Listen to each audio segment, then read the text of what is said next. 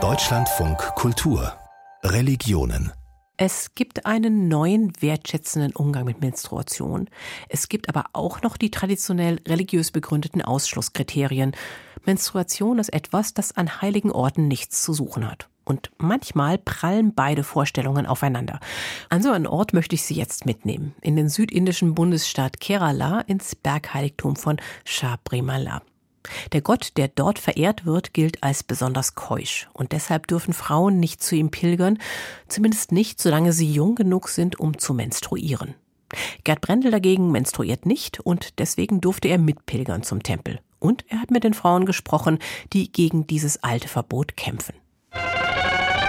Wie viele indische Göttermythen beginnt auch die Geschichte des Gottes Ayappa mit einem Ungeheuer, das die Welt bedroht. Mahishi, eine Dämonin, die nur von einem Kind Shivas und Vishnus besiegt werden kann.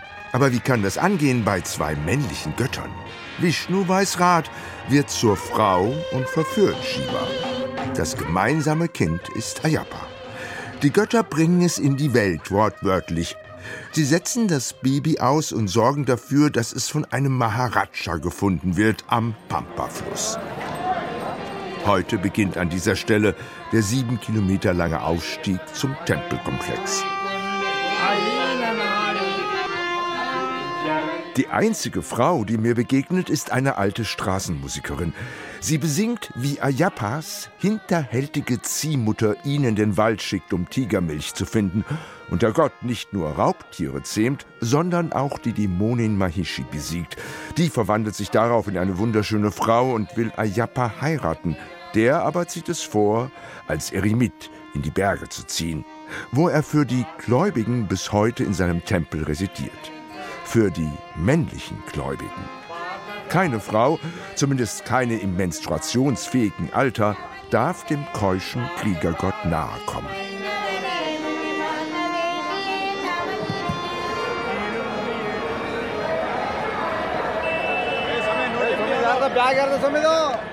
Die Anlage oben auf dem Berg erinnert eher an einen riesigen Bahnhof ohne Züge als an ein ehrwürdiges Heiligtum.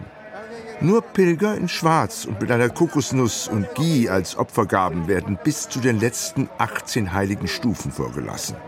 Ich als Nicht-Hindu muss den Hintereingang nehmen, aber dafür darf ich zusammen mit der diensthabenden Polizeieskorte und Honoratioren direkt vor dem Allerheiligsten warten, bis der Priester den Schrein nach der Mittagspause wieder öffnet.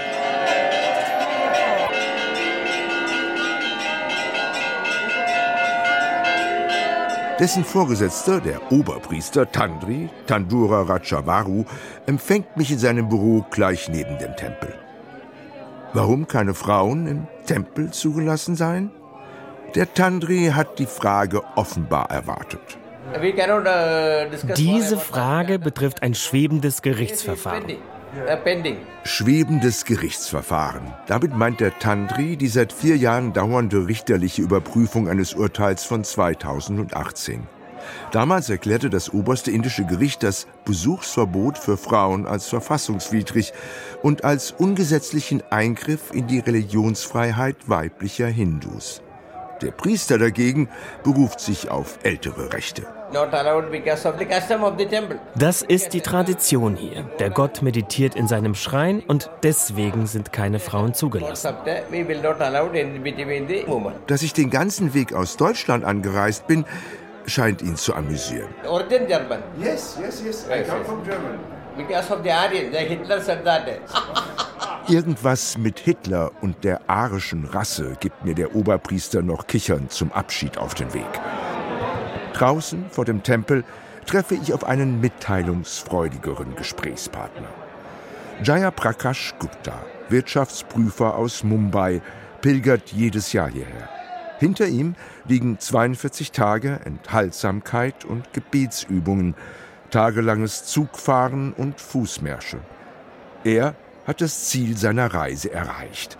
Darshan, den segensspendenden Anblick des Gottes in seinem Allerheiligsten. Aber warum wird der nur Männern zuteil?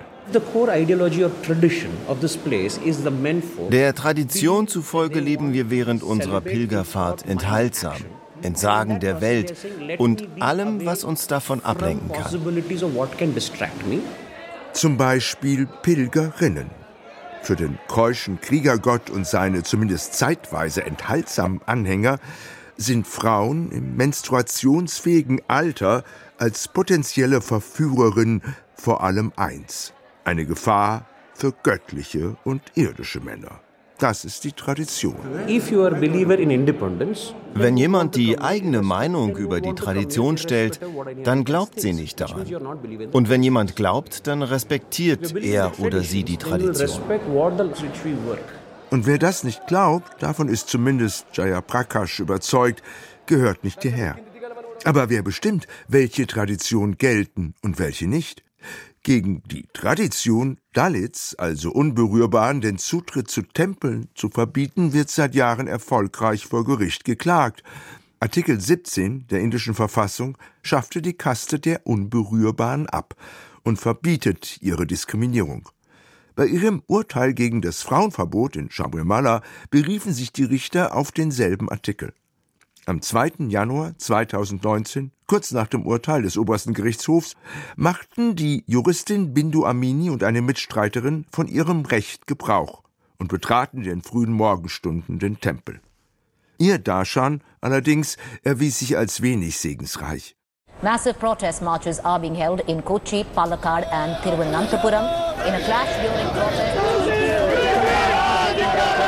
in Thrissur district. Politiker der hindu-nationalistischen BJP riefen am nächsten Tag zu gewaltsamen Protesten auf gegen die Verschwörung gegen den Hinduismus, wie sie es nannten. Bindu Amini steht seitdem unter Polizeischutz. Trotzdem bereut sie ihre Pilgerfahrt nicht. Ich als indische Bürgerin habe das Recht auf Gleichheit und das Recht auf Bewegungsfreiheit, auch in Shabrimala. Also ich treffe Amini ein paar Tage später in ihrem Büro im Government College von Calicut im Norden von Kerala, wo sie Jura unterrichtet. Es geht um Geschlechtergerechtigkeit. Wenn ich diesen Gott sehen will, ist das mein Recht auf freie Religionsausübung. Und niemand kann meinen Glauben beurteilen. Die Juristin zahlt einen hohen Preis. Anhänger der BJP attackierten sie mit Säure, beschimpften sie öffentlich und mehr. Ich wurde körperlich und im Netz angegriffen. Es gab Cyberangriffe mit angeblichen Pornos mit mir, um meinen Ruf zu schädigen und mich aus dem öffentlichen Raum in Kerala auszuradieren, was ihnen auch teilweise gelungen ist. Mittlerweile plant Bindu Amini aus Kerala wegzuziehen. Zu groß ist der Druck. Aber ganz gleich, von wo, sie wird weiterkämpfen. Eine Gläubige hat es übrigens schon lange nach Shabrimala geschafft. Ganz in der Nähe von Ayapas Tempel steht ein Schrein, in dem die von ihm besiegte Dämonin Mahishi verehrt wird. Es wird sich zeigen, ob sie in der nächsten Zeit Gesellschaft bekommen wird von mehr weiblichen Pilgerinnen.